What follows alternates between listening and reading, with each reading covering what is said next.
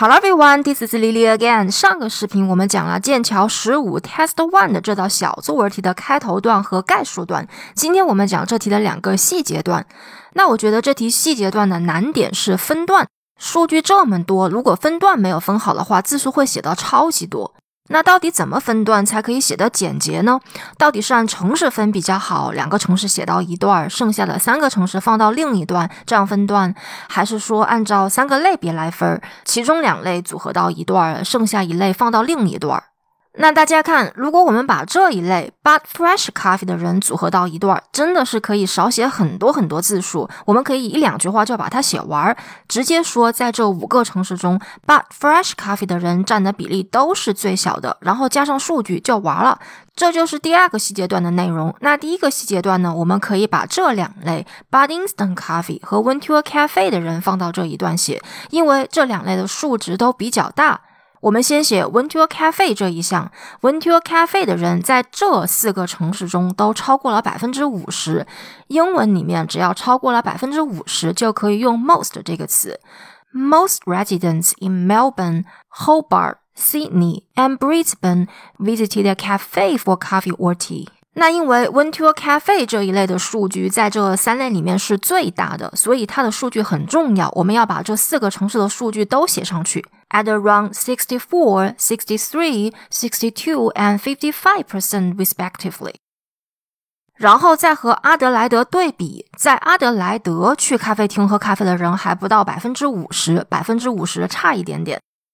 Whereas just under half of residents in Adelaide did so. 下面我们再来看 but instant coffee 这项怎么写。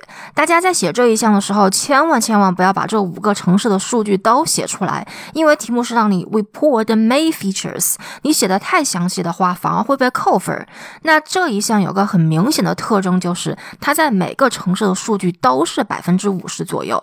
所以我们首先可以说，These five cities also had roughly half of residents purchasing instant coffee。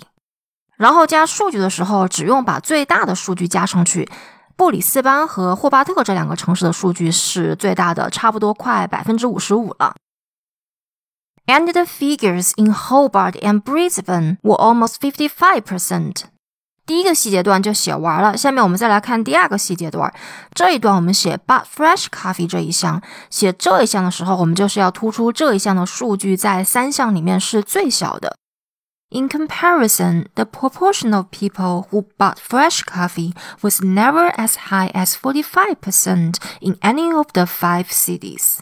我用 never as many as forty five percent 来写，这样既加了数据，又突出了它是三项里面最小的。因为上一段我说了，went to a cafe 的人是超过了百分之五十，but instant coffee 的人是占了百分之五十左右，所以这里百分之四十五就是三项里面最小的。然后我们还可以把布里斯班和阿德莱德这两个城市挑出来写一下，一是因为他们的数据差不多是一样的，二是因为他们的数据是这五个城市。里面最小的，with those in Brisbane and Adelaide both at nearly thirty-five percent less likely than those in the other three cities to do so. That's it. 如果你们喜欢这个视频的话，马上关注我吧，这样就不会错过下个精彩视频了。Thank you guys so much for watching, and I will see you in the next video.